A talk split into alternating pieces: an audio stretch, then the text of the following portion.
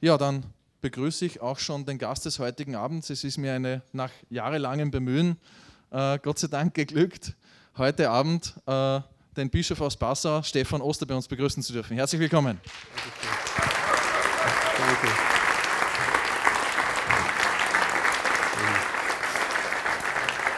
Gott beieinander. Hier soll ich stehen bleiben, oder? Oder besser? Na, dann sehen die wieder nichts. Also ich bewege mich ein bisschen, okay? Ja, ich freue mich äh, über die Einladung und freue mich auch über dieses Format Theologie vom Fass, dass man in Gaststätten wie dieser miteinander über Theologie spricht und über den Glauben spricht. Das ist nicht selbstverständlich und ich freue mich, dass ihr das hier angefangen habt, inzwischen schon vor einigen Jahren, gell? sieben, acht Jahre. Wie schön, dass es gibt. Ich war vor äh, zwei, drei, zwei Jahren beim Katholikentag in Leipzig da haben sie es nachgemacht. Da haben sie also irgendwie äh, zwei Bischöfe in der Kneipe Theologie, äh, diskutieren lassen und das, glaube ich, war euer Vorbild, dass sie äh, dieses Format praktisch übernommen haben. Ja, ich soll äh, sprechen über die Frage, was heißt eigentlich Glauben? Ähm, das ist so eine Frage, so ähnlich wie wenn man beim Augustinus kann man nachlesen, äh, jeder weiß, was die Zeit ist, aber wenn man dann genauer nachfragt, was ist eigentlich die Zeit, dann tun sich viele Leute schwer, das zu erklären. Was heißt eigentlich Glauben? Ich fange mal ganz äh, elementar an. Im Glauben gibt es ähm, zwei Aspekte, die ganz wichtig sind und die aufeinander äh, bezogen sein müssen. Der erste ist, jeder von uns hat irgendeinen Was-Glauben. Also ich glaube etwas und ich kann etwas in Sätzen ausdrücken. Diejenigen, die katholisch sind oder äh, als Christen sich fühlen und im Gottesdienst das Glaubensbekenntnis beten, die sagen, ich glaube etwas und das kann, ich glaube an Gott, den Vater, den Allmächtigen, den Schöpfer des Himmels und der Erde und so weiter. Ja? Also ich kann in Sätzen sagen, was ich glaube. Und da gehört natürlich dazu, dass wir Inhalte haben, wie zum Beispiel die Heilige Schrift, äh, den Katechismus, die Dokumente äh, der Konzilien und so weiter, wo in Sätzen formuliert ist, was wir glauben. Jetzt ist es aber so, und das wissen Sie alle auch, ich könnte jetzt Theologie studieren und äh, eine großartige Doktorarbeit schreiben, wo alles drinsteht, was Christen oder was Katholiken glauben und müsste noch keinen Funken Glauben haben. Das heißt, die Was-Seite ist nur die eine Seite. Die andere Seite ist die wem Seite? Wem glaube ich eigentlich? Oder auch noch einmal damit verbunden, wodurch passiert eigentlich Glaube? Also Glaube heißt, ich glaube etwas, das kann ich ausdrücken, aber zweitens und eigentlich wichtiger, ich glaube jemandem. Ich glaube dir, Gott. Ich glaube dir, Jesus. Ich glaube dir, Heiliger Geist ich glaube jemandem. Und dieser Glaubensakt, ich glaube jemandem, der drückt sich aus in dem lateinischen Wort credo. Da haben die Etymologen, die Wortforscher herausgefunden, es kommt von cordare. Das wissen die meisten. Das heißt, das Herz geben. Jemandem glauben heißt jemandem das Herz geben. Der Akt des Vertrauens, der Akt der Zuwendung, auch der Akt der Liebe gehört zum Ich glaube jemandem. Und das ist eigentlich, meine Lieben, äh, der wichtigere Akt, wobei man da wieder nicht die inhaltliche Seite vernachlässigen darf, weil ähm, ich kann im Grunde nur jemandem glauben, von dem ich auch schon etwas weiß. Also ich muss von dem, an dem ich glaube, etwas wissen, dann glaube ich an ihn, dann wird vielleicht durch den Vertrauensakt die Wissensseite noch tiefer, noch größer, noch mehr. Ähm, und so ist das Was Glauben und Wem Glauben eine wechselseitige Beziehung. Die kann man auch an ganz normalen Beziehungen ähm, erkennen und verstehen. Ähm, wenn Sie zum Beispiel ähm, über eine Person, nehmen wir mal an, Sie suchen jemanden zum Heiraten. Sie sind ein junger Mann, eine junge Frau, suchen jemanden zum Heiraten und hätten jemanden irgendwie ausgegoogelt. Ja, schreiben Sie rein, Hans Meyer interessiert mich, kriegen Sie schon ziemlich viel raus im Netz über den, wie der ist, wie alt der ist, wie schwer der ist, welche Augenfarbe er hat, welche Klamotten er sich, was er von Beruf ist, kriegen Sie alles raus. Ähm, die Entscheidung, ob Sie den wirklich heiraten können, äh, fällt aber auf einer ganz anderen Ebene. Das heißt, Sie wissen schon ziemlich viel über den ähm, oder die Person, die Sie da aussuchen, aber die ganzen Fakten, die Sie zusammensammeln, die reichen noch lange nicht über die Frage, vertraue ich dem? Fange ich an, den gern zu haben oder die Person, die ich da aussuche?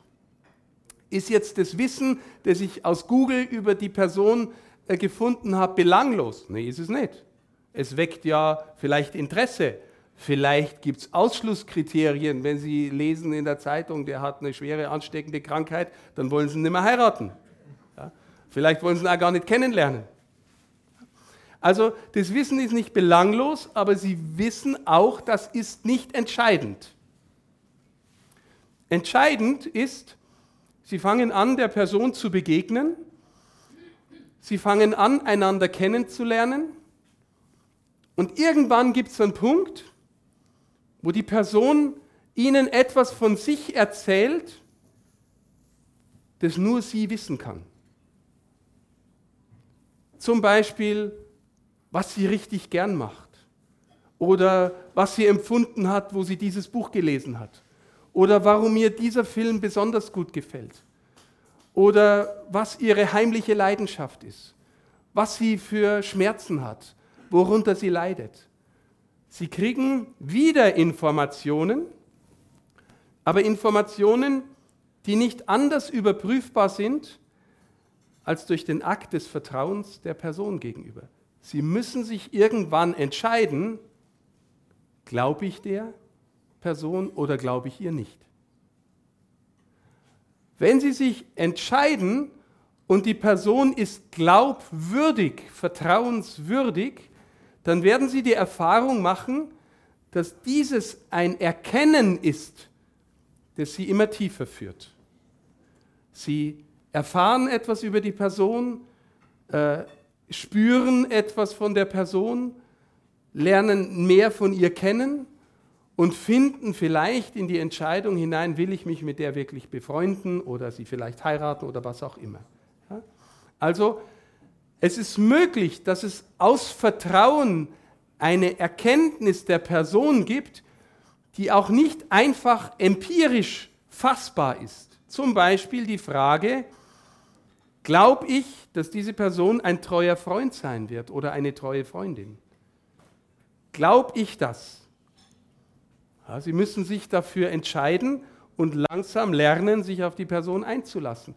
Können Sie das empirisch zeigen, dass das auf jeden Fall eine treue Person ist? Recht schwierig. Wird man nicht so einfach zeigen können. Es sei denn, die Person bewährt sich. Ja? Ähm, das heißt, es gibt Dimensionen von Erkenntnis, Erfahrung mit anderen Menschen, die sie nicht anders haben können, es sei denn durch gegenseitige vertrauensvolle Beziehung. Und meine Lieben, ich glaube, das ist das Entscheidende in der Begegnung von Personen. So, und jetzt können Sie fragen im Blick auf Gott, ähm, fange ich an, jemandem zu glauben, von dem in unseren Dokumenten der Offenbarung berichtet wird, von dem ich viele Informationen habe von Menschen, die ihn irgendwie sagen, sie kennen ihn, von jemandem, der sich irgendwie in der Schöpfung zeigt und ausdrückt. Sie können gewissermaßen in der Distanz bleiben und alles Wissen dieser Welt, was gesagt wird über diese göttliche Person, im Kopf haben oder sie können anfangen, einen Akt zu vollziehen, der sagt, Gott, ich glaube dir, ich vertraue dir. Und die Erfahrung der Christinnen und Christen durch zwei Jahrtausende ist, es ist möglich, durch diesen Vertrauensakt einen Weg zu gehen, der mich immer tiefer führt, der mich immer mehr verstehen lässt, wer und wie dieser Gott ist ohne dass das ein Verstehen ist, das den anderen letztlich irgendwie in den Griff bekommt. Verstehen Sie? Wir sind auch von dem, was ich gerade am Anfang gesagt habe, über Erkenntnis, sind wir Menschen versucht, mit unserer Erkenntnis die Welt in den Griff zu kriegen. Das ist auch nicht schlecht. Die Erfolgsgeschichte der westlichen Welt, der Technik, der Naturwissenschaft hängt damit zusammen, dass es eine Form des Wissens gibt, die den anderen in den Griff kriegen will, beherrschen will. Wir sagen oft genug, Wissen ist Macht. Und wir spüren alle, dass der Zugang zu anderen Personen über die Frage Wissen ist Macht einer ist, der uns Angst macht. Haben Sie, äh, sagen wir mal, eine gesunde Skepsis bitte vor den Personen, die sagen, ich weiß alles über dich, du kannst mir gar nichts mehr vormachen. Warum? Na, für den sind sie kein Geheimnis mehr. Der hat sie gewissermaßen im Denken fertig gemacht. In seinem Denken ist er irgendwie fertig mit ihnen. Kontrolliert, beherrscht. Und Sie wissen alle, dass das auch in unseren Beziehungen eine Versuchung ist. In vielen Beziehungen geht es um Macht, um den anderen kontrollieren und beherrschen zu wollen.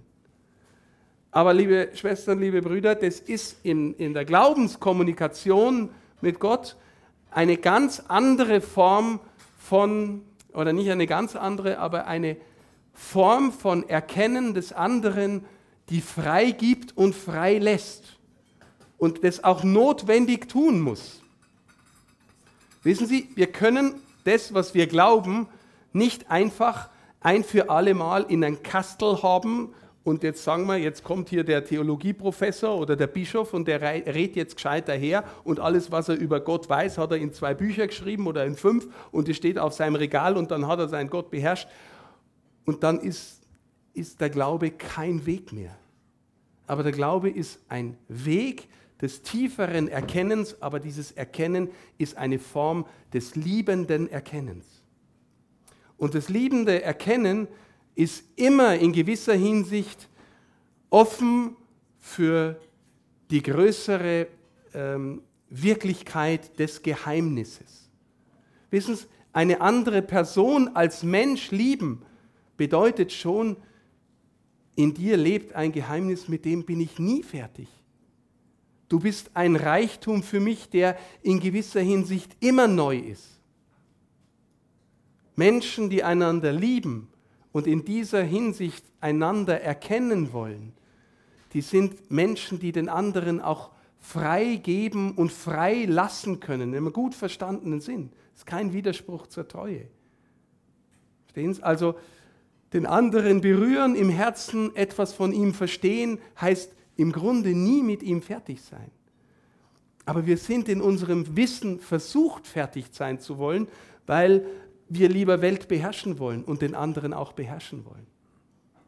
Es ist kein Zufall, meine Lieben, dass das, der Sündenfall beginnt mit dem Essen vom Baum der Erkenntnis. Und der Sündenfall ist gewissermaßen der, das Herausfallen des Menschen aus der Glaubensbeziehung mit Gott, aus der Freundschaftsbeziehung mit Gott, aus dem gegenseitigen Erkennen von Herz zu Herz. Jetzt, äh, wenn ich vorhin gesagt habe, Sie müssen sich irgendwann entscheiden, wenn Sie einer Person begegnen, mit der Sie einen Weg gehen wollen, ist es eine Entscheidung, wo Sie dem, was da entgegenkommt von der anderen Person, Sie fragen sich, glaube ich dem oder glaube ich ihm nicht? Mit dem Thema der Gott, der sich offenbart, ist es ganz analog. Wir glauben zum Beispiel, dass, äh, oder ich mache noch ein anderes Beispiel, Sie sie gehen in eine Wohnung eines Menschen, den sie einigermaßen gern haben. Und äh, nehmen wir mal an, der ist nicht daheim. Sensible Leute können schon an der Einrichtung, an dem, was, die, was der für Bilder hat, was der für Bücher hat, was der für Möbel hat, wie, die, wie sich das so atmosphärisch anfällt, können die schon spüren, vielleicht, was das für ein Mensch ist und wie der so unterwegs ist an der Art und Weise, wie jemand sich ausdrückt. Ja? Wir drücken uns immer nur vermittelt aus durch materielle Dinge. Sie sehen jetzt da irgendeinen Typen, der da sich äh, bewegt und der Augen und Mund und Nase hat und irgendwelche Töne von sich gibt. Und sie setzen sehr selbstverständlich voraus, dass ich eine Person bin. Könnte auch ein Roboter sein. Ja? Sie sehen ja nichts von der Person. Sie sehen ja nur Körper und irgendwelche Bewegungen und irgendwelche Töne. Aber sie schließen völlig selbstverständlich, hinter dieser materiellen Erscheinung ist eine Person. Und sie schließen völlig selbstverständlich, wenn sie in eine Wohnung gehen, aha, hier wohnt eine Person und die ist so und so unterwegs. Die liebt Kochen, weil da stehen 20 Kochbücher im Regal. Und die liebt edle Möbel, weil, schau dir das hin, das ist bestimmt nicht von Ikea. Ja? So, irgendwie, ne? Also, sie schließen über die Person. Jetzt, äh, wir glauben, Gott ist Person. Und Person heißt jemand, zu dem man du sagen kann. Vertraue ich oder kann ich glauben, dass die ganze Schöpfung gewissermaßen eine Art Wohnung Gottes ist, in der sich er sich ausspricht? Die Schönheit, die Größe, die Majestät der Schöpfung in der drückt sich eine Person für uns aus. Ich kann das als Wissenschaftler betrachten, kann in der Distanz bleiben und sagen, naja, ganz nett, ne, es gibt Naturgesetze, ähm, aber entscheide ich mich dafür, dass es auch sowas wie die Dimension der Schöpfung gibt.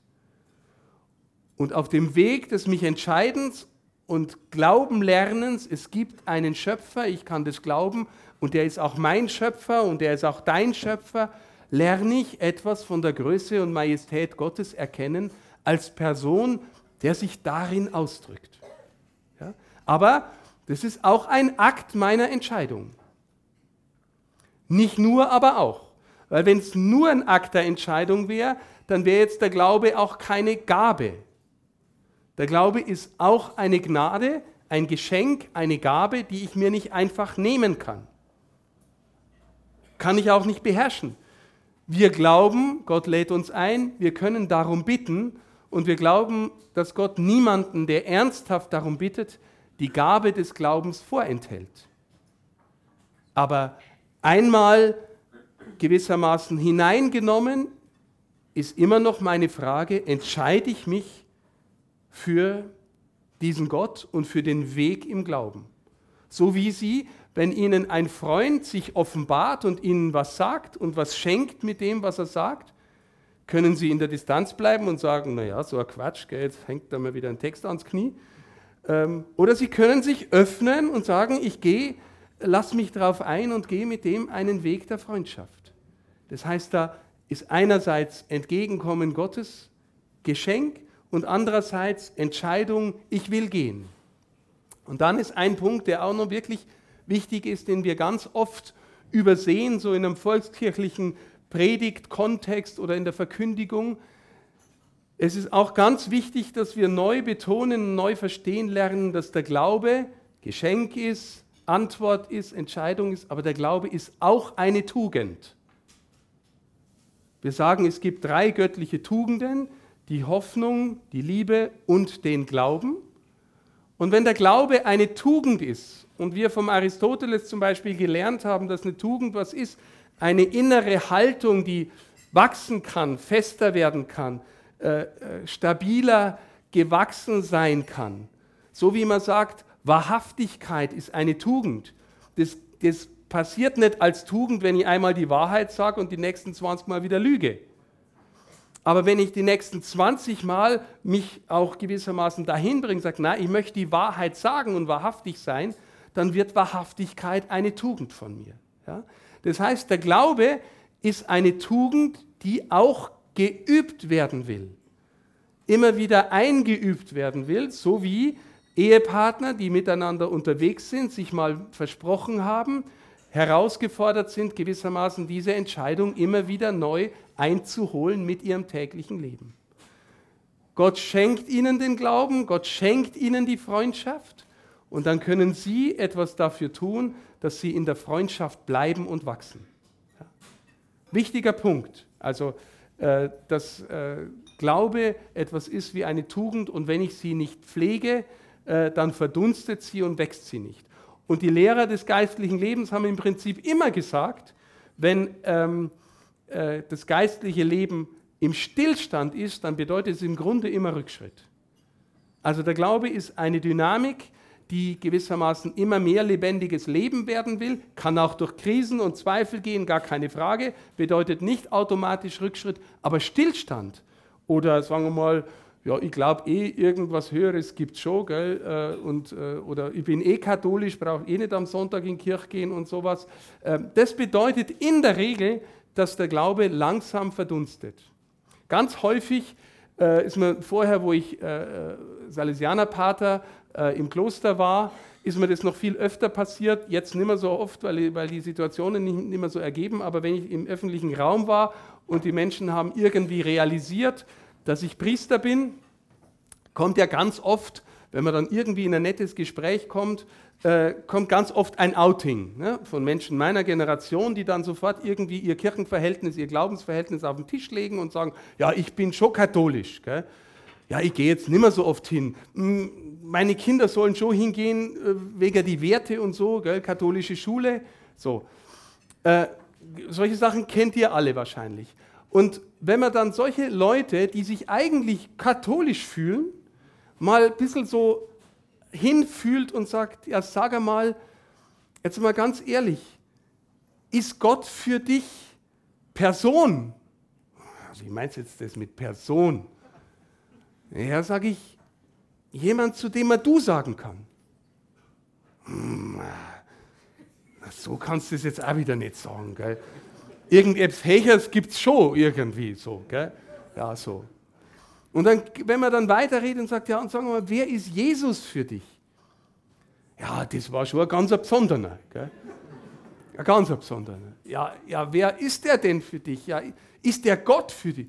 Na, so kannst du es jetzt auch nicht. Ja, so wie mir alle Kinder Gottes sind. Gell? Und äh, was ich damit sagen will, solche Beispiele kennt ihr wahrscheinlich auch. Schleichend haben die Menschen ihren Glauben verloren an die Göttlichkeit Jesu, an den Vater im Himmel, ähm, ohne es zu merken und ohne es zu wissen. Verstehen Sie? Die sind, äh, das meine ich. Glaube verdunstet, wenn er nicht gepflegt wird, wenn er nicht als Freundschaft gesucht und gelebt wird. Ganz wichtig. Ähm, noch ein wichtiger Punkt, äh, wie können wir uns das vorstellen, dass Glaube tiefer wird? Also die eine Dimension ist die Wissensdimension ich habe irgendwie was gelernt, was der Glaube sagt, also mein Glaubensbekenntnis kann ich aufsagen. Irgendwas, was im Kopf stand, stattfindet, ist wichtig. Die zweite Ebene, würde ich jetzt mal sagen, ist vielleicht die Gefühlsebene. Ne? Wir, mancher ist ein Kopfmensch, mancher ist ein Bauchmensch. Gefühlsebene gehört zum Glauben dazu, ist wichtig und äh, vielleicht sind hier viele auch, die charismatische Veranstaltungen lieben. Da ist oft sehr gefühlsbetonte Gottesdienstfeier und äh, ähm, Glaubensausdruck, äh, oft von jungen Menschen und ist ganz schön und kehrt da dazu. Aber manchmal ist bei solchen Veranstaltungen auch irgendwie die Erfahrung vom Kater danach. Also ne, es gibt äh, die, die etwas äh, emotionale, überschwängliche Rauscherfahrung des großen Festes und der Gemeinschaft und dann komme ich heim, bin in meinem Alltag und irgendwie das mit dem Glauben ist dann doch nicht mehr so großartig, wie es auf die zwei Tage bei der großen Fete war. Ja? Also, aber das heißt nicht, dass die Gefühlsdimension unwesentlich ist, weil die zum, zur Ganzheit des Menschen dazugehört. Aber dann kommt die Frage, wann wird ein Glaube lebendige Überzeugung? Und Überzeugung ist dann schon etwas mehr als einfach nur ich weiß was oder einfach nur ich habe ein schönes Gefühl, wenn ich an lieben Gott denke, sondern Überzeugung ist etwas, was gewissermaßen mein Weltbild, mein Denken kanalisiert und formt und ihm eine Richtung und Gestalt gibt. Das ist gewissermaßen entweder die richtige Brille, die ich aufsetze, um die Welt zu sehen, oder sagen wir mal, ich nehme die falsche runter und sehe die Welt richtig, wenn ich in den Glaubensüberzeugungen stehe und gehe. Das heißt, das kann man sich von hier nach hier irgendwie so vorstellen, dass ich darunter stehe oder darin stehe und meinen Weg im Glauben gehe. Glauben heißt feststehen in den Dingen, die man nicht sieht, steht in der Einheitsübersetzung im Hebräerbrief. Über, oder überzeugt sein von Dingen, die man nicht sieht, feststehen, jetzt weiß ich das Zitat nicht mehr. Auf jeden Fall kommt dieses Wort da. Ne? Also in dem Stehen, äh, worin man, äh, worin man äh, das Leben gewissermaßen äh, als grundhaft empfindet. Und wir erleben das ganz oft heute auch, ähm, dass unsere Glaubenshaltungen, unsere äh, Berufungserfahrungen, Berufungsgeschichten labil sind, weil wir spüren, dass sich Menschen heute ganz schwer tun, in eine gläubige Überzeugung so zu finden, dass sie darin stehen. Dass sie nicht nur Wissen haben, nicht nur schöne Gefühle haben, sondern dass das gewissermaßen ein beständiger Lebensausdruck wird. Eine Überzeugung, in der man steht. Und auch dafür muss Glaube gepflegt werden und braucht Glaube die Nahrung der Kirche, braucht Glaube die Nahrung ähm, der Schrift, die Nahrung der Gemeinschaft mit Menschen, die den Herrn kennen. Und da wäre ich jetzt noch an einem Punkt, der aus meiner Sicht wirklich wichtig ist und ganz entscheidend wichtig ist. Wir brauchen, glaube ich, eine massive Verkündigung, in der Jesus die Mitte ist. Ich, ich habe vor einiger Zeit mal in einem österreichischen Kloster gepredigt. Ähm, ich mag gar nicht sagen, wo und wie das war. Und äh, und dann kommt dann, und dann, ja, es ging irgendwie ums Evangelium und da redet man automatisch über Jesus. Und dann kommt so ein Pater daher, ein bisschen älterer, und dann sagt er, Herr Bischof, vielen Dank. Ehrlich, ich glaube, ich rede jetzt auch wieder mehr über Jesus. Ja. Äh, das sagt was über den Stil der Verkündigung, weil ich glaube, wir neigen dazu, Jesus als Ethiklehrer zu verkünden. Jesus als jemanden, der Moral erklärt und gelehrt hat.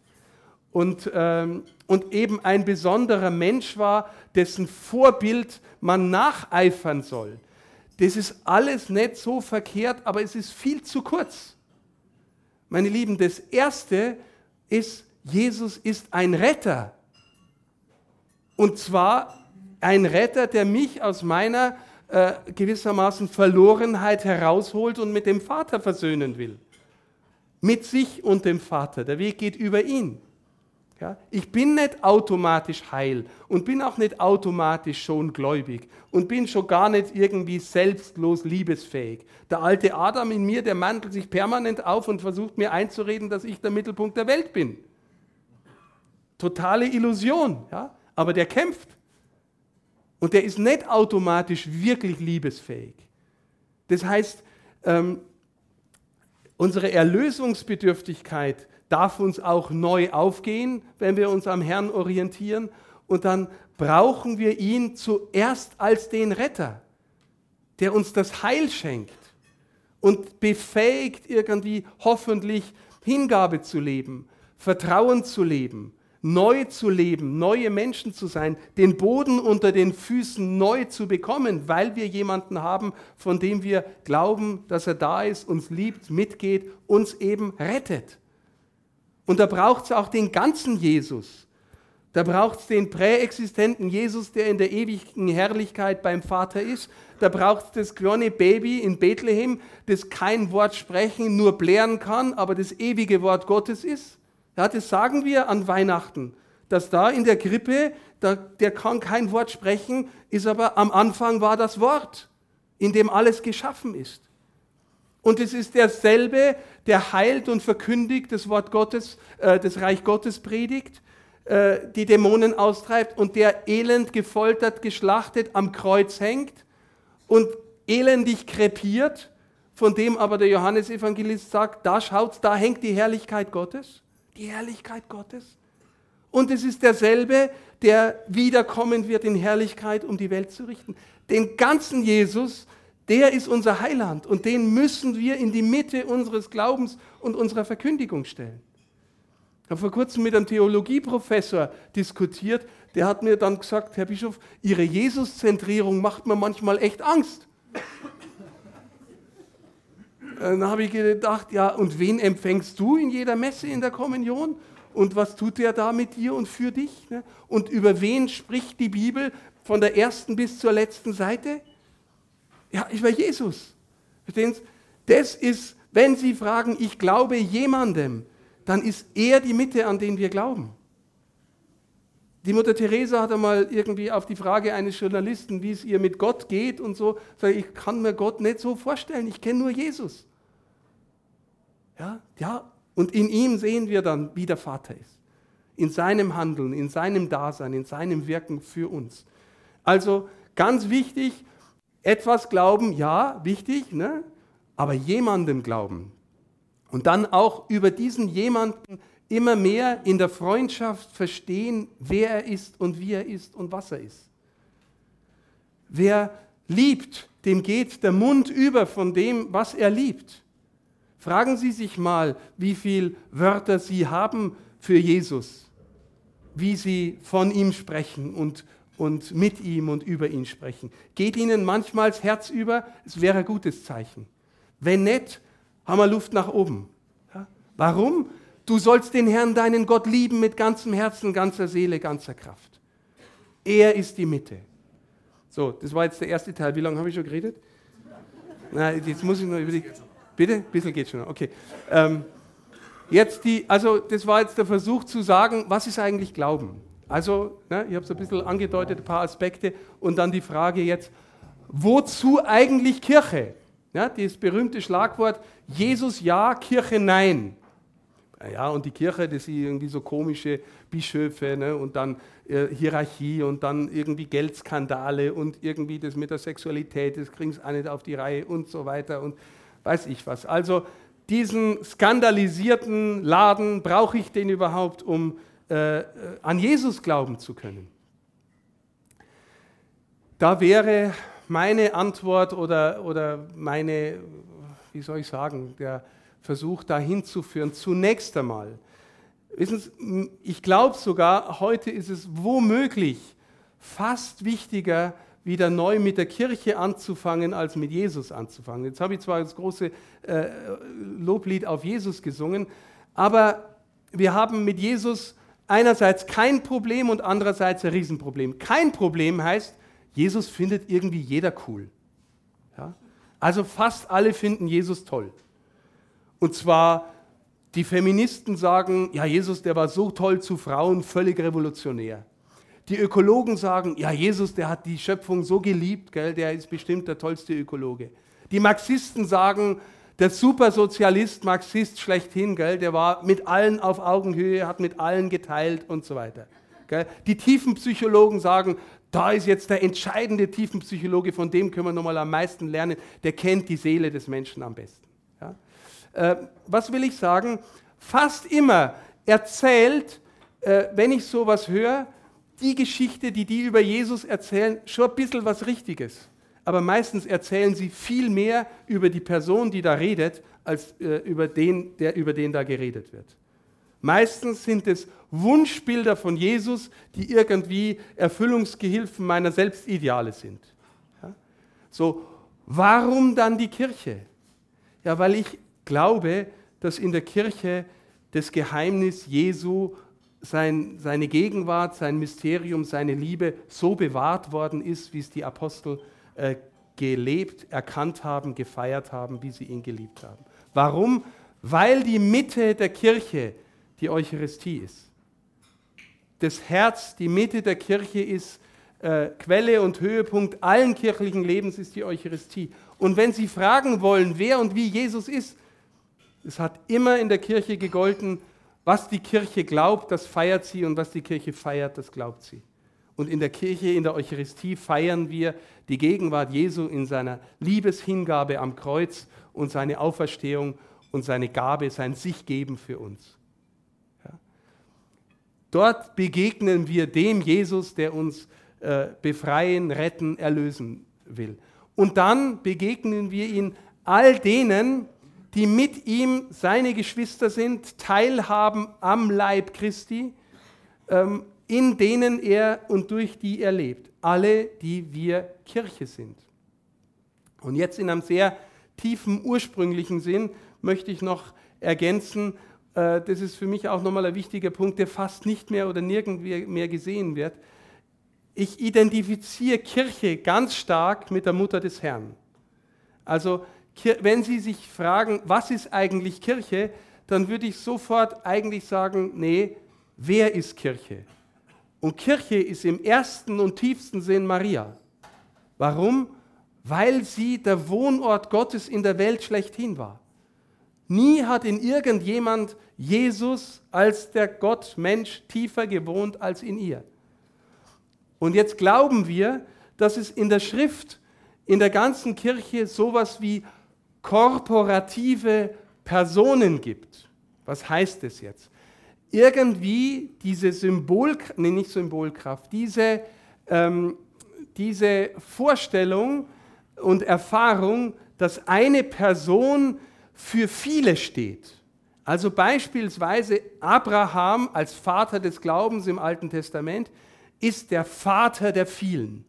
Irgendwie alle Juden heute und äh, auch die Muslime und äh, auch die Christen verstehen Abraham als Vater ihres Glaubens. Warum? Weil von seinem ursprünglichen ersten Glaubensakt sowas ausging wie, ähm, wie Fruchtbarkeit, äh, aus der alle anderen Glaubensakte danach hervorgegangen sind. Und die Kirche, jetzt unsere christliche äh, Kirche, und jetzt spreche ich natürlich speziell ziemlich katholisch, weil das ist ein katholisches Geheim oder, oder von uns irgendwie so bewahrt worden. Unsere Kirche glaubt, ähm, im tiefsten äh, ist die Antwort auf die Glaubensantwort auf das Angebot Gottes in die Welt zu kommen und sie zu erlösen, von der gekommen, die am Anfang gesagt hat, ja, ich bin deine Dienerin, Gott. Und in ihr und aus ihr geht gewissermaßen jeder andere Glaubensakt der Kirche hervor. Wie kann man sich das vorstellen? Naja, ich kann es mir relativ gut vorstellen, weil ich Ordensmann bin. Mein Ordensvater ist der heilige Don Bosco.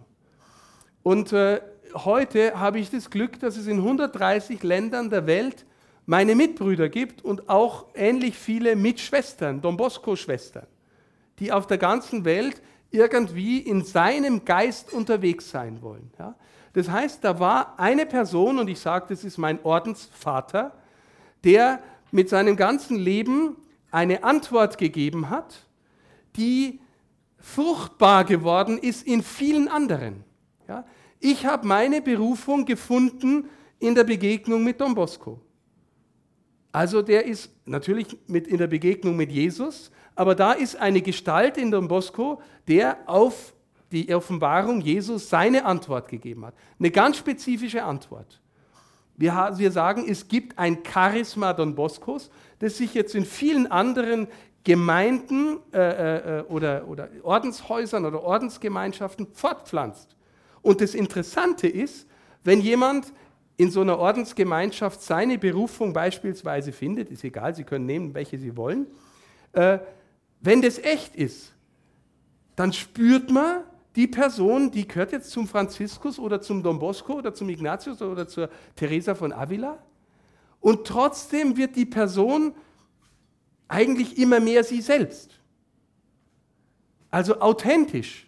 Das heißt, er wird nicht einfach ein Abziehbild von Don Bosco oder von Teresa von Avila, sondern in diesem Charisma, in dieser Fruchtbarkeit wird diese Person ganz sie selbst. Das heißt, das kann man sich vorstellen, es gibt in der Kirche eine Fruchtbarkeitsbewegung. Jetzt stellen Sie sich vor, Don Bosco ist so eine Art Baum und da gehen ganz viele Blätter und Äste davon aus und da sitzen alle irgendwelche Salesianer, die alle irgendwie mit Don Bosco zu tun haben und sich auf den berufen. Ja, weil aus dieser großen Antwort, der großen Sendung, die er auch empfangen hat, so viele ähm, dranhängen. Im Kleinen, meine Lieben, gibt es das überall, in, im Grunde in jeder Familie. Sie alle verdanken ihren Glauben irgendwelchen Menschen, die mit ihnen oder vor ihnen gelebt haben. Alle. Und alle Menschen der Kirche. Ne, ich, das, das Beispiel von Don Bosco äh, macht nur deutlich an einer großen Sendung, was es so alles gibt. Und es geht auch über die Zeiten. Also über meine Leben. Don Bosco hat vor 200 Jahren äh, ist er geboren. Ja? So, Jetzt, wenn Sie sich fragen, aus welchem Jahr geht jede einzelne Sendung der Kirche hervor? Auch Don Boscos Sendung, auch vom Ignatius, auch von der Teresa. Dann kann man sagen, aus der Sendung der Mutter Gottes, aus dem Jahr der Mutter Gottes. Da ist die erste, tiefste, ursprüngliche Antwort. Da ist die Kirche, die immer Kirche bleibt und in der gewissermaßen Gott gegenwärtig ist und bleibt. Und wenn Sie den wahren Jesus suchen, dann gehen Sie ins Herz der Kirche. Dann gehen Sie zu Maria und dort finden Sie den wahren Jesus. Nicht den, den Sie gerne hätten und den Sie sich einbilden, sondern auch den, der mit seiner Mutter unter das Kreuz geht und unterm Kreuz stirbt und sie das mit anschauen lässt. Auch der. Und sie steht da und hält es aus. Also äh, stellen Sie sich die Mutter des Herrn als korporative Person vor. Wenn Sie zur Kommunion gehen, ich spreche jetzt wieder zu den Katholiken, und da gibt sich in der Kommunion, der Herr schenkt sich Ihnen. Haben Sie schon mal wirklich mit ganzem Herzen ein authentisches Ja dazu gesagt? Also ehrlich gesagt, ich nicht. Weil wenn ich mir denke, da gibt sich Gott mir ganz und ich komme da mit meiner halbherzigen Gebrochenheit und denke mir, ja, irgendwas glaube ich schon, lieber Gott, und ich, ich möchte gern und so. Ne? Wissen Sie, was ich mir dann denke? Die Kirche ist schon da und die hat schon ihr ganzes Ja gesagt. Und ich stelle mich in die Kirche hinein, in dieses Ja hinein und darf mit der Kirche und von ihr lernen, mein Ja zu sagen. Und hoffe, dass das immer reifer wird und immer mehr Hingabe wird für ihn. Aber dort ist der authentische Jesus und nicht einfach der, den ich mir einbilde. Und wenn Sie jetzt fragen, warum ist Kirche nötig? Naja, weil nur dort Jesus ist.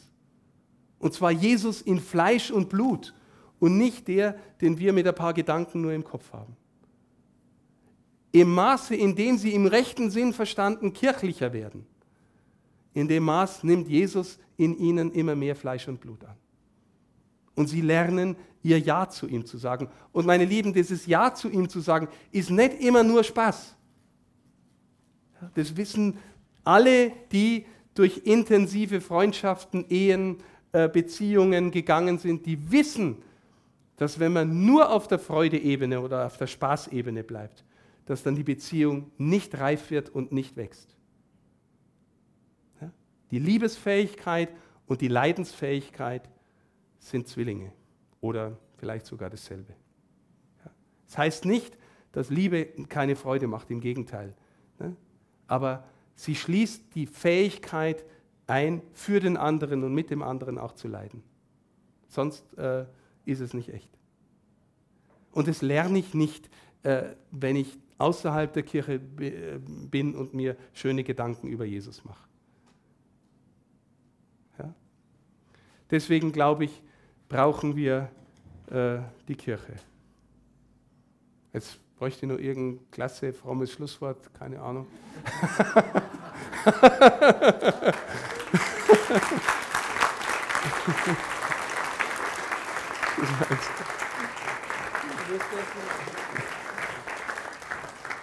Äh, der Ausstieg war ein bisschen schwach, gell? Geht schon. Wir haben ja nachher die Gelegenheit, äh, noch ein wirkliches Abschlusswort äh, zu überlegen. Okay. Vielleicht, ich hätte jetzt vorgeschlagen, äh, dass wir uns vielleicht kurz fünf Minuten nehmen, äh, kurz darüber nachdenken, genau. was wir jetzt gehört haben, was doch intensiv war. Und wir Mauschelrunden an den Tisch. Mauschelrunde, genau. Und äh, wir, wir machen dann in fünf Minuten, also um zehn nach acht wieder weiter ja. mit, der, mit dem Fragenblock und Sehr wir können dabei ein bisschen gut. verschnaufen. Okay. Ich möchte jetzt den Bischof Stefan bitten, uns die zweite halbe einzuschenken und das ist natürlich, wie angekündigt, der Teil, wo auch ihr ins Spiel kommt. Wir können hier ähm, jetzt unsere Fragen auch zum Thema stellen. Ich habe mir selber zwei Fragen aufgeschrieben, möchte aber, ich gehöre noch nicht zu den Alten, aber auch nicht mehr zu den ganz Jungen, vor allem die Leute bitten, die jünger sind als ich, ich bin Jahrgang 84, die, alle die, die jünger sind als ich, zuerst mit den Fragen zu kommen. Das haben wir geoutet. Das ist gell? auch wieder gemein, gell?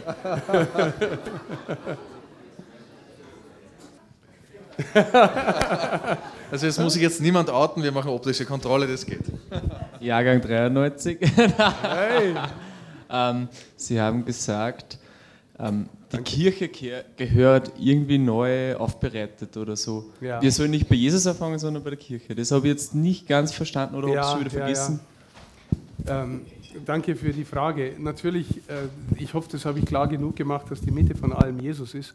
Ähm, aber wenn wir uns die Frage stellen, wie kommt Jesus vom Kopf ins Herz, dann glaube ich, brauchen wir die Kirche als Ort der, äh, der Vermittlung. Und das, im Grunde weiß das fast niemand mehr, wer oder was die Kirche ist oder um das Geheimnis der Kirche. Ne? Dass, äh, ähm, dass, dass wir gewissermaßen dort eintreten müssen in einem bestimmten Sinn, um, um ihn zu empfangen, um, um ihn zu begegnen, und zwar um den wahren Jesus zu begegnen. Ähm, und äh, wissen Sie, normalerweise ist die Wahrnehmung bei jungen Menschen, äh, ja, Kirche, das ist irgendwie äh, eine komische Organisation, die irgendwie äh, permanent Probleme macht äh, und nicht in diese Welt passt. Und warum soll ich da rein? Ne? Und äh, der heutige normale junge Mensch, der Kirche nur durch Medien wahrnimmt, der sagt, wenn ich mich sozial engagieren will, dann gehe ich zu Amnesty International oder zu Greenpeace oder mache äh, Flüchtlingsarbeit oder sowas, aber ich komme doch nicht im Traum auf die Idee, mich für Kirche zu engagieren. Deswegen äh, die Frage, die Herausforderung, wie helfen wir den Menschen neu zu verstehen, was Kirche ist. Und, ähm, und da, glaube ich, haben wir auch miteinander, alle miteinander, wirklich viel Spielraum weil äh, wenn Kirche die Gemeinschaft derer ist, die Jesus kennen und in ihrer Mitte haben, dann darf diese Kirche auch fähig sein, offener zu sein, weiter hinauszugehen, offenere Arme für alle zu haben. Ne? Äh, das normale volkskirchliche Modell, vielleicht ist in Österreich ein bisschen anders, aber bei uns nehme ich manchmal das so wahr, naja, die paar Getreuen, die kommen, äh, die, die treffen sich noch sonntags ähm, aber wenn da mal ein Fremder kommt, äh, dann fragen sich alle irgendwie, ja, was tut denn der bei uns? Wer, äh, so, ne? wer ist denn das? Und so, und der nimmt mir jetzt vielleicht meinen Platz weg. Ähm, aber das ist jetzt nicht Kirche, die gesandt ist, um die Welt zu verändern und die in sich das Geheimnis trägt, dass Jesus in ihr da ist. Gell? Und das ist, für mich ist Kirche in diesem Sinn auch in einem sehr, sehr ähm, intensiver, in intensiver Erfahrung Heimat. Also ich wenn, wissen Sie, ich bin jetzt in meinem Leben schon oft auch als Ordensmann versetzt worden, ähm, aber wenn Sie mich fragen, wo ich daheim bin, dann ist meine Antwort in der Kirche. Warum? Na, weil das der Wohnort Jesu und der Wohnort Gottes in der Welt ist. Und das verständlich zu machen, das Geheimnis der Kirche, halte ich für eine riesige Herausforderung für heute. Man muss aber nicht Bischof werden, um in der Kirche daheim zu sein, oder? Na, um Gottes Willen, das ist äh, äh, eher so, dass der Bischof mit dafür sorgen muss, dass die Kirche Heimat wird für alle. Ja, das, ist, das ist eher unsere aller Aufgabe. Ne? Also Willkommenskultur in der Kirche, das ist ein, ein riesiges Thema. Auch für auch für die Jugend zum Beispiel. Ne? Ich, ich kenne das schon, ich meine, inzwischen wächst das Bewusstsein wieder neu, aber, aber ich kenne das schon und dass in der Pfarrei die Jugend kriegt dann den hintersten, allerletzten Kellerraum, da, wo nur ein paar ihre alte Möbel herschenken, da können sie am wenigsten kaputt machen, da muffelt es schon, aber das ist nicht Willkommenskultur, das ist, ne, die überlassen wir sich selber und äh, da können sie dann von mir aus hier äh, was machen, was sie wollen. Verstehen Sie, was ich meine? Also, dass wir oder warum ist nicht unsere Sonntagskultur so, dass, äh, dass wir als Gemeinden uns darum bemühen, dass die Menschen richtig gern zu uns kommen am Sonntag und nicht nur äh, von 8 bis 8.45 Uhr in den Gottesdienst gehen und hoffen, dass er nicht länger als eine Dreiviertelstunde dauert. Ne? Warum ist das nicht Erfahrung von lebendiger Gemeinschaft? Warum kriegen wir das nicht miteinander hin auch? Ne? Das ist, das ist schon eine Herausforderung, glaube ich. Und da ist, da dürfen wir arbeiten und ansetzen. Ne? Insofern das Format hier, dass ihr rausgeht und in, in Gaststätten über Glauben redet, ist äh, wunderbar. Ne? Ist Guten Abend, Herr Bischof. Ähm, ja, ich, ich, bin Tiefenpsychologe aus Wien. Jawohl. Äh, was ich äh, verstanden habe, ist, ähm, es hat mir auch sehr gefallen, also wirklich ähm, mit Jesus in Beziehung zu sein. Dann glauben wir nicht etwas, was natürlich auch wichtig ist, sondern glauben wir an jemanden. Ähm, was mir manchmal ein bisschen fehlt, ist, dass wir oft über Jesus reden, aber nicht von Jesus. Also dass wir, äh, glaube ich, oft auch in der Kirche dann gar nicht so sagen, ja. ich erlebe oder für mich ja. ist. Also für mich ist zum Beispiel, als, das haben wir schon geoutet, ja, in der Praxis merke ich, äh, die Leute kommen mit äh, unglaublichen Fragen. Mhm. Ja, und man sollte es jetzt irgendwie auf die Reihe kriegen. Mhm. Ja, und das merken Sie, wie, wie, das alles zu groß ist für mich. Also ich bin nur mehr deshalb in der Therapie geblieben, weil ich einfach in dieser Beziehung mit Jesus mhm. stehe, wo ich mhm. auch wirklich sage, Jesus, bitte komm da jetzt in unsere Mitte und hilf uns, gib uns die Hand, weil ich kenne mich gerade gar nicht mehr aus. Ja. Also, dass wir von ihm sprechen, dass, was, was könnte uns noch helfen, sozusagen, ähm, frage ich Sie da jetzt, mhm. wie wir von Jesus noch sprechen können ja. oder dass, dass wir nicht über ihn sprechen. Mhm. Also ich, ich will, vielleicht treffe ich dieselbe Erfahrung, die Sie meinen, mit, äh, mit ich spreche oft, wie auch hier heute Abend, von dem Thema Freundschaft mit Jesus und ich merke, dass die Leute mich dann ganz oft komisch anschauen.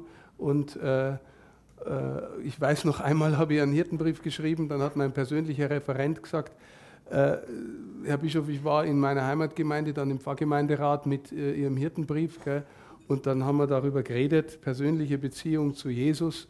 Und dann sagt äh, mein Nachbar, was hat er gesagt, ich bin jetzt 50 Jahre alt, meine Mama ist 80 Jahre alt und meine Mama geht seit mindestens 75 Jahren in die Kirche. Und wenn ich die frage, hast du eine persönliche Jesus-Beziehung, dann sagt die, spinnst jetzt du komplett oder was? so, äh, was meine ich? Äh, wir haben verlernt tatsächlich, äh, der Karl Rahner hat einmal gesagt, das berühmte Wort, der Christ der Zukunft, der Fromme der Zukunft wird ein Mystiker sein oder er wird nicht mehr sein. Das heißt, diese Geschichte, dass wir Räume eröffnen, Erfahrungsräume und auch Deutungskompetenz haben dafür zu sagen, dir begegnet der Herr und auch in dir ist er schon gegenwärtig. Und den anderen helfen, mit ihren eigenen Augen sehen zu lernen, Ohren, Inneren spüren zu lernen. Er ist da. Ja? Äh, in diese Weise Menschen hineinhelfen in diese Erfahrung. Es ist möglich, mit ihm eine persönliche Beziehung zu leben. Ja, das äh, ist eine riesige Herausforderung. Ähm, und ich glaube, das einzige Heilmittel sind Heilige. Männer und Frauen. Also Menschen, die so aus der Gegenwart des Herrn leben, äh, dass sie so anziehend sind, dass die Menschen spüren, da ist eine Wirklichkeit gegenwärtig, äh, mit der möchte ich auch in Berührung kommen oder ich spüre, dass da etwas in mir auch schon angegangen ist. Und Heiligkeit bedeutet im Grunde auch, davon traut sich auch fast niemand mehr reden, ist mein Eindruck, wirklich auch die Fähigkeit, äh, ja, sich hinzugeben und mit dem alten Wort äh, ein Opfer zu bringen oder äh, selber eins zu sein. Ich, wo ist Jesus am fruchtbarsten geworden? Durch seine Predigt? Ja, schon, aber, aber der eigentliche Akt seiner Fruchtbarkeit war das Kreuz, ja, seine Hingabe. Also, ja, und, und aus dieser Hingabe lebt die Fruchtbarkeit der Kirche. Äh, das ist für jeden geistlichen Leiter, für jeden Pfarrer, für jeden Bischof eine Riesenherausforderung, dass es die Predigt alleine nicht macht, sondern das Zeugnis, die Liebe, die Hingabe. Daraus lebt, lebt die Kirche. Gescheiter herreden kann ich schon. Das andere ist viel schwieriger. Jetzt muss ich noch eine Frage stellen, weil ja. es gerade gut dazu passt wenn Sie sagen, Hingabe kann ein guter Weg sein und so, dann stelle ich mir vor, ja, ich gehe raus und verkünde den Glauben. Das braucht aber natürlich Zeit und oder ich rede mit irgendjemandem nicht nur über Jesus, sondern von Jesus, braucht ja. natürlich Zeit und auf der anderen Seite soll ich aber auch meinen eigenen Glauben kultivieren. Was ist jetzt wichtiger von den beiden? Ja, ich glaube ähm, beides. Äh, ich glaube nicht, dass wir es gegeneinander ausspielen dürfen. Ich glaube sogar, wissen Sie, ich neige eigentlich dazu zu sagen, ich muss erst tief im eigenen stehen, um weit rausgehen zu können. Das ist sicher auch nicht ganz verkehrt. Ähm, und äh, ich bin auch sehr dafür, dass wir Menschen werden, die beten können und auch in der Treue tun. Das ist ein wichtiger Aspekt, ganz ein wichtiger. Aber ich lerne mehr und mehr zu verstehen, dass ich, wenn ich zu verschiedensten Terminen, Treffen oder auch Personen gehe, äh, und bitte den Herrn, mir zu helfen, dass im anderen auch der Herr gegenwärtig ist. Das zu sehen, äh, dann lerne ich von dem, zu dem ich gehe, das Neue. Verstehen Sie? Also wir dürfen nicht glauben, erst wenn wir genug gebetet haben, können wir rausgehen, sondern Auch wenn wir rausgehen, spüren wir, wie sehr wir ihn brauchen, damit wir wirklich begegnen können. Das heißt, das lerne ich auch vom anderen wieder. Ne? Und die Dinge gegeneinander auszuspielen, halte ich für äh, schwierig. Ja? Deswegen gilt das Doppelgebot der, oder, oder folgt auf das Gebot der Liebe zum Herrn, das ja gegenseitige, äh, meine Antwort auf ihn ist. Äh, notwendig ähm, die, die, die horizontale Beziehung zum anderen ähm, weil ich auch vom anderen lerne, wieder neu zu beten, weil ich angewiesen bin auf ihn. Ja. Nächste Frage. Wir hatten hier einen. Wir sind ungefähr ein Jahrgang, sagen wir so. 71, also ich bin schon über einen Jahrgang drüber.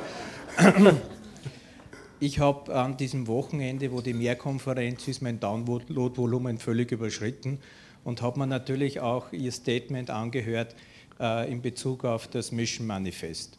Und was mich da besonders beeindruckt hat und was mich eigentlich auch wirklich berührt hat dabei, äh, war die Aussage von Ihnen, die Christen, die es ernst meinen, das heißt, die diese Beziehung haben, die erkennen sich gegenseitig. Das ist eine Erfahrung, die ich auch mache.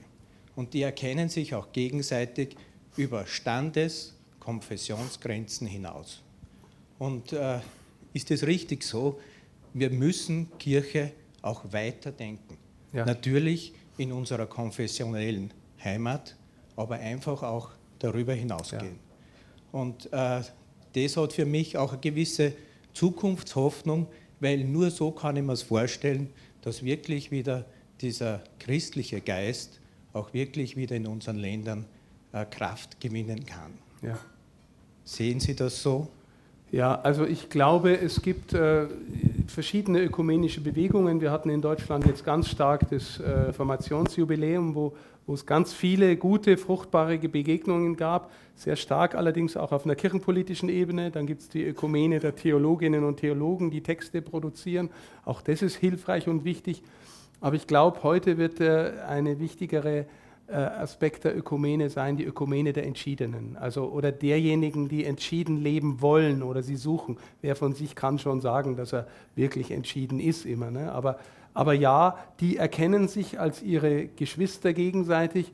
Und wenn Sie mich jetzt fragen, äh, wie ist es dann das, was Sie vorhin über die Kirche und die Mutter Gottes gesagt haben, ich bin tief davon überzeugt, dass der Radius der Ausstrahlung ja, von, von Kirche oder von ihr als Wohnort Gottes in der Welt. Ne? Sie kennen äh, die Bilder von der Schutzmantel-Madonna, äh, ne? wo gewissermaßen, dass, dass die alle da dazugehören. Also die, überall, wo wirklich authentische Christusliebe ist, ist sie dabei, bin ich vollkommen überzeugt. Und sind wir miteinander Kirche und, äh, und Kinder der Kirche und, und unsere Geschwister. Ja.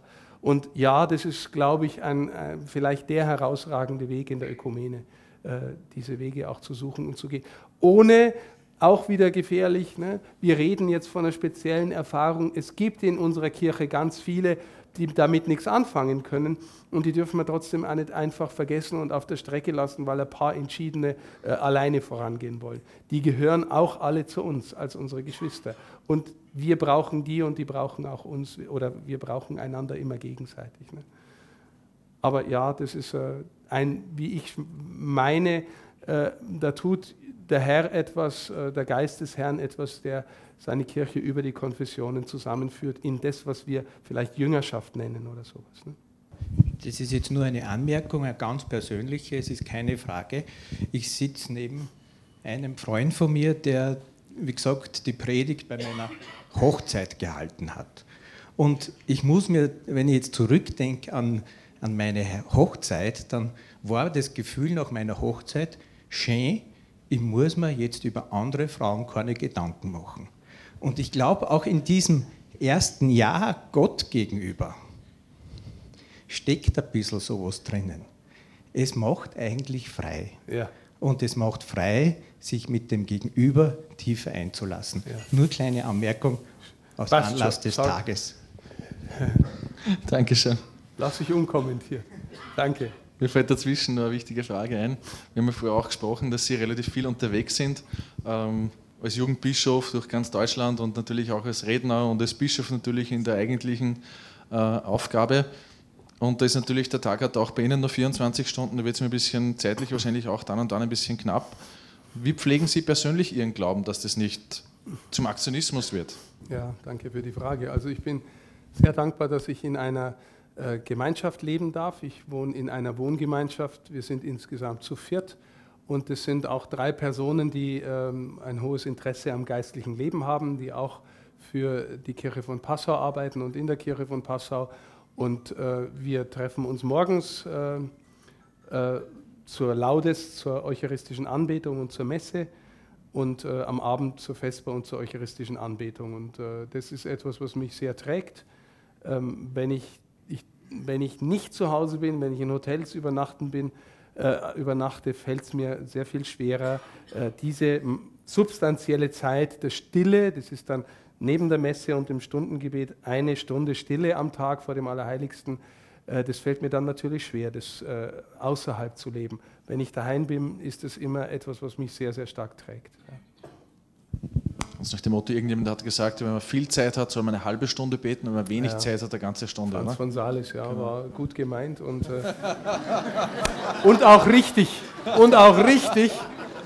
Nur Sie wissen ja, manche Erkenntnis, die von da bis da wandert. Ne? Aber gar keine Frage. Also, äh, wissen Sie, das ist, schon, das ist schon für mich auch nochmal herausragend wichtig. Ich spüre selber, wenn's, wenn ich nur wenige Tage, zwei, drei Tage, das mehr geht eh nicht, also das Gebetsleben ein bisschen schleifen lasse, dann spüre ich schon selber, dass mein Reden so ein bisschen in Gequatsche übergeht. Ne? So, äh, der Paulus hat das Bild äh, äh, von der, von der scheppernden, weiß ich was, die lärmende Pauke und dröhnendes Erz und sowas. Und ich denke mir dann immer, so eine Blechdose, wo so ein Stor drin ist und wenn ich den hin, das scheppert dann. Gell? Wenn das, das lebt dann nicht mehr, äh, ich meine, wie gesagt, ich, hab, äh, ich war ja Hochschullehrer und reden, das ist nicht so schwer jetzt, aber, aber ob das getragen ist von einem, von einem geistlichen Hintergrund, das merke ich sehr schnell selber. Und dann, äh, und oft geht es mir wirklich auch so, an so einem Abend wie dem, der dann irgendwie schön und gelungen ist, da kommt mir dann daheim schon ganz oft das Ding, du bist ein Quatscher, glaubst du das alles wirklich? Und jetzt geh erst einmal wieder ins Gebet und sowas. Ne? Also diese, dieses, äh, äh, das ist einfach, einfach lebensnotwendig. Ich kann nicht anders sagen. Dass, und, und ja, in der Kirche, auch da, ähm, Herr, lehre uns beten. Die einzige Frage, die die Jünger dem Herrn stellen, wo sie ihn ausdrücklich als Lehrer ansprechen. Ja lehre uns beten. Und, und wenn wir uns dann fragen, was sehen Sie an ihm, weil Sie sind ja alle schon Beter, alle in der Synagoge und so, gläubige Juden, äh, Sie beten ja alle schon, was wollen Sie denn von ihm wissen, dass er ihnen zeigen kann, lehren kann, sie lehren kann. Und da ist immer für mich die, die einzig plausible Antwort, ich meine, er, er sagt ihnen dann das Vaterunser. Und ich glaube, sie spüren die Intimität, die Nähe zum Vater, die er lebt und sie wollen mit ihm in die Nähe zum Vater finden. Und beten lernen heißt mit ihm in die Nähe zum Vater finden, in die Intimität, in die Freundschaft oder mit ihm und durch ihn zum Vater zu kommen. Herr, lehre uns beten. Das ist eine äh, bleibende Herausforderung auch für uns alle. Ne? Sind wir in der Kirche Menschen, die immer wieder darum bitten, dass der Herr uns beten lehrt? Und ich ehrlich, ich glaube, ich weiß nicht, ob das so, ob das euch so bewusst ist das kostbarste Wort, das Jesus uns geschenkt hat, ist Vater. Also ich, ich hätte so gern mal gehört, wie er Vater sagt. Weil, weil ne, jeder von euch sagt zu dem Menschen, den er liebt, einen Namen und spricht ihn an mit seinem Namen. Und ich, mich hat immer als, als ganz junger Bursche hat mich das Lied von ABBA beschäftigt, The Winner Takes It All. Und ne, da singt sie, Verlassene singt äh, äh, The Winner Takes It All, also er hat jetzt andere und sie steht als Loser daneben. Und sie stellt die Frage, does it feel the same when she, uh, uh, when she talks your name, oder ne, when she says your name oder sowas. Ne? Does it feel the same when she says your name? Fühlt es sich genauso an, wenn sie deinen Namen sagt? Das heißt, der Liebende sagt den Namen der Geliebten und füllt ihn gewissermaßen mit allem, was, was da drin steckt in dem Wort, in dem Namen. Ja, wenn Sie beim Turnunterricht aufgerufen werden, Huber, Meier, Müller, sagt der Lehrer auch Ihren Namen. Aber wenn Ihre Freundin, Ihr Freund Ihren Namen sagt, füllt er den mit ganz anderen Herzensinhalt. Wie sagt Jesus Vater? In das Geheimnis hineinfinden des Gebets, mit Jesus lernen, Vater zu sagen. Und nicht nur Vater unser im Himmel, ja, liebe Vater, du, mit ihm. Das ist das wollen, glaube ich, die Jünger lernen, wenn sie ihn bitten, lehre uns beten. Wird noch Platz für eine Frage? Ich habe sonst auch noch eine. Ich würde jemanden auch den Vortritt lassen, damit nicht immer ich frage. Ja, da bitteschön. Grüß Gott, Herr Bischof. Grüß Gott. Jahrgang 97. Hey. Ich bin Priesterseminarist für die Diözese Eisenstadt. Schön. Äh, ich glaube, das ist ein bisschen auch der Vers, der Ihnen nicht ganz eingefallen ist, eben aus dem Hebräerbrief. Glaube ist Feststehen in dem, was man erhofft. In der Einführung in das Christentum Ratzingers lesen wir eigentlich immer mehr diese Beschränkung hin auf das Sichtbare, ja, dass sich der Mensch damit zufrieden gibt, gibt, dass eben diese Dinge einordnen kann. Ja. Wissen ist Macht. Woran liegt das? Ist, er, ist diese Sehnsucht so stark eben danach, dass er sich eben mit dieser Frage nicht mehr auseinandersetzen will? Was ist der Sinn meines Lebens? Ich glaube, eine ganz essentielle Frage. Kardinal König der verstorbene Wiener Alterzbischof hat die Frage gerne und oft gestellt. Oder ist es vielleicht auch das Enttäuschtsein von, von menschlichen Beziehungen, dass man eben dieses Hoffen hin auf den anderen hin, dass man das nicht mehr wagen kann? Ja, danke. Ähm, mich beschäftigt die Frage, wann ein Mensch Ich sagt und äh, warum er dann Ich sagt. Wir wissen ja, dass kleine Kinder auf der einen Seite schon selbstverständlich Hingabe leben können und irgendwann fangen sie an, ich zu sagen und zu erkennen. Und das hängt irgendwie auch mit dem Trotzalter zusammen. Ja? Dann auf einmal merken sie, ähm, na, jetzt, äh, jetzt setze ich mal meinen Willen durch und, äh, und äh, mache das, was ich meine und nicht, was der Papa meint oder die Mama meint. Ähm, und ich habe manchmal den Eindruck, in unserem Erwachsenenleben ist dieses Ich so äh, gewissermaßen, das ist über der Erfahrung des Selbstseins. Also was meine ich mit Selbstsein? Denken Sie an ein hingebungsvoll spielendes Kind, das sich selbst vergisst ja, im Spiel. Kennen Sie vielleicht auch die Erfahrung der Selbstvergessenheit im Lesen, im Gespräch, im Spiel, in der Musik, was auch immer. Das Kind gibt sich hin und ist ganz intensiv bei der Sache. Und das Interessante ist ja, dass im Sein bei der Sache das Kind zutiefst es selbst ist. Ja? Wir sind zutiefst authentisch und wir, wir Erwachsene vergessen da meistens, dass wenn wir uns ganz hingeben, dass wir dann tief wir selbst sind, weil wir fürchten, da ist ein Abgrund äh, in den wir fallen, weil da ist nichts. Jetzt halten wir uns an unserem Ich fest, das kein Vertrauen hat, dass es selbst sein darf und kann. Und dieses Ich braucht aber permanent Anreicherung und Absicherung.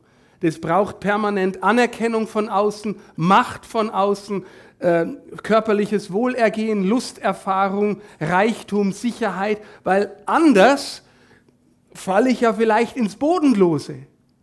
Verstehen Sie? Also äh, diese, wenn ich vorhin gesagt habe, der Mensch in, seiner, in seinem natürlichen Zustand ist erlösungsbedürftig, ja, weil der Mensch ein Ich-Mensch ist und kein selbstverständlich sich hingebender. Und warum ist er das vielleicht nicht mehr als Erwachsener? Naja, weil er merkt, dass es viele andere in der Welt gibt, die mich enttäuschen, die mich verletzen, die ich erlebe in der Welt, äh, Lüge, Dummheit, Verletzung, Untreue, äh, Bosheit, Gier, Neid und all sowas. Ne? Und ja, äh, je mehr ich das erlebe oder spüre ich, ja, das ist ja in mir auch vorhanden. Ja? Und dann blase ich vielleicht mein Ego noch mehr auf und brauche noch mehr Anerkennung, Anreicherung und, und bin immer noch nicht zu Hause. Ähm, zu Hause sein bedeutet in gewisser Hinsicht den Sinn seines Lebens erkennen, aber vom Selbstsein her. Und, äh, und nicht von, Sie können noch so viel über sich nachdenken, was Ihr Ego alles braucht und möchte. Sie finden nie Ihren, ihr, äh, ihren Lebensweg. Äh, sie finden ihn, wenn sie lernen, Hingabe immer wieder neu zu leben. Und wie lernen wir Hingabe? Naja, wenn wir glauben, dass wir getragen sind von jemandem, der uns bedingungslos liebt. Anders, wenn wir unsere ganzen Versuche lieben zu wollen, sind ganz oft auch wieder nur Inszenierungen unseres Egos, damit wir gut aussehen. Ganz viele Frömmigkeitsübungen, äh, sagte Herr Jesus selber, der Zöllner und der Pharisäer, die dann aufgehen in den Tempel und der andere betet und dankt und bittet und gibt dem Tempel seinen Zehnten und ist, geht in Kirche, macht religiös alles richtig, äußerlich gesehen. Und Jesus sagt, der ist nicht gerechtfertigt. Der hat keine echte Beziehung zu Gott und der andere nimmt Gott ernst und fällt auf die Knie oder und sagt, sei mir Sünder gnädig, so bin ich. Gell? Ja. Liebe kostet immer was. Ne? Liebe kostet immer was. Und, äh, und ja, wenn ich vorhin gesagt habe, Leidensfähigkeit und Liebesfähigkeit sind vielleicht nur zwei, die Kehrseite des einen vom anderen, dann, äh, dann fällt es uns schwer, verwundbar zu sein. Und dann inszenieren und dosieren wir Liebe nach unserem Ego und, und kommen nie auf den Grund. Nur der Glaube hilft uns, wirklich liebesfähig zu werden. Oder nur Jesus. Und er ist der Sinn unseres Lebens. Danke für diese Frage. Wir sind am Ende fast angekommen. Es fehlt noch das Stammball zum Nachhausegehen. Wir können jetzt noch mal einen Anlauf nehmen für ein gutes Schlusswort. Bitte schön.